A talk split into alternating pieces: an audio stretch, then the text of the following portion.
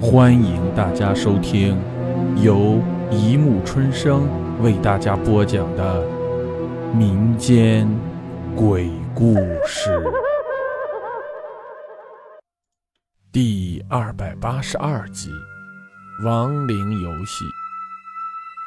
老天一早就阴沉着脸，绷满了密麻扎实的乌云。现在的天气预报，哼，一点也不准确。张可走到院子里，望了望天，又折回屋里，拿了把伞，走出家门。快到学校的时候，张可听到身后有人叫他，回头，好友郑畅正向他跑了过来。走走那么快，你赶着投胎呀？郑畅气喘吁吁地推了张可一把。你没看到快下雨了？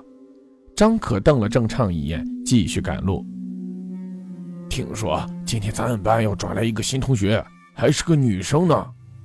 郑畅稍加休息，又赶上了张可。就是不知道，漂漂不漂亮？管她漂不漂亮，一大早就迎来这么晦气的天气，这女生恐怕也好看不到哪儿去。天气和人有什么关系？郑畅白了张可一眼。我想这个转校生一定非常漂亮。哼，张可嗤鼻一笑。好了，快走了！你这个大帅哥，难道想在漂亮女生面前成为落汤鸡？呃，是哦。郑畅提了提书包，拉起张可向学校跑去。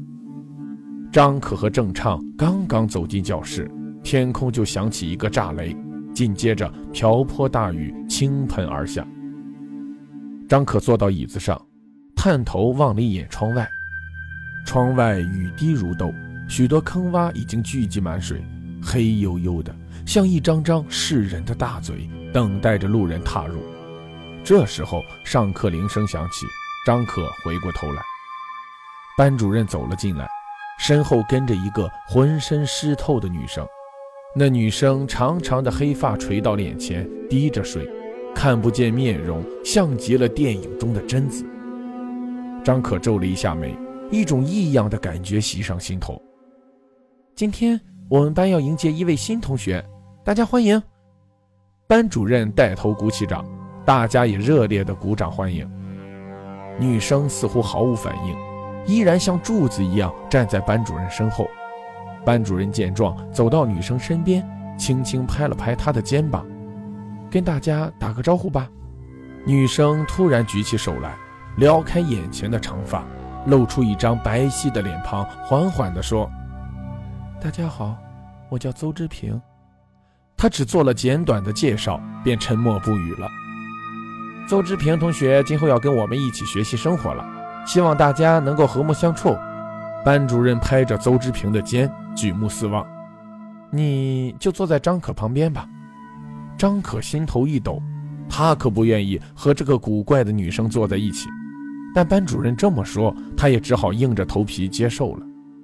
邹之平身上似乎带着一股寒气，一坐到张可身边，张可就不由得想打哆嗦。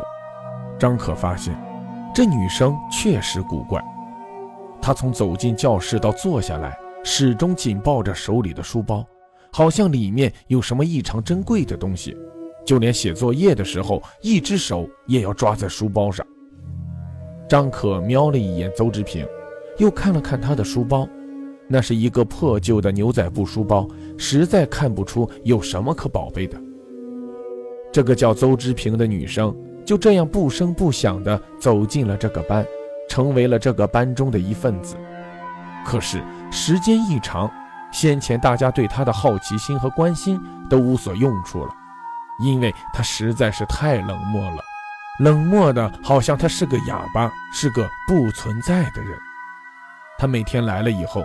就是呆坐在自己的位置上，一语不发的上课，一语不发的写作业，一语不发的呆坐着，所以以至于现在，张可都没和他说过一句话，好像班主任安置在他身边的根本不是一个活人，而是一个炸了尸的尸体。唯一让人对他有印象的，恐怕就是他紧抱书包的样子了，因此。大家对他那只书包的好奇远远大过了对他，所有人都觉得那里面一定藏着什么天大的不为人知的秘密，所有人都想知道。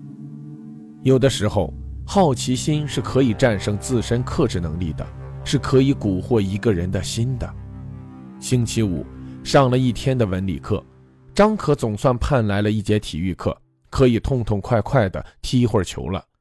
令张可没想到的是，上课的时候，邹之平。竟然抱着书包来到了操场上，体育老师当然不允许这样的事情发生，他命令邹之平立刻把书包放回去。邹之平低头不语，只是攥书包的手更紧了，并将书包紧紧地拥在怀里，一动不动。体育老师最后几乎用愤怒的声音呵斥起来，邹之平这才极不情愿地把书包放回到教室。快下课的时候。张可和郑畅坐在操场边上歇息。哎，郑畅，你觉得邹之平这个人怎么样？张可望着独自坐在操场一角的邹之平，捅了捅郑畅。呃，长得还可以。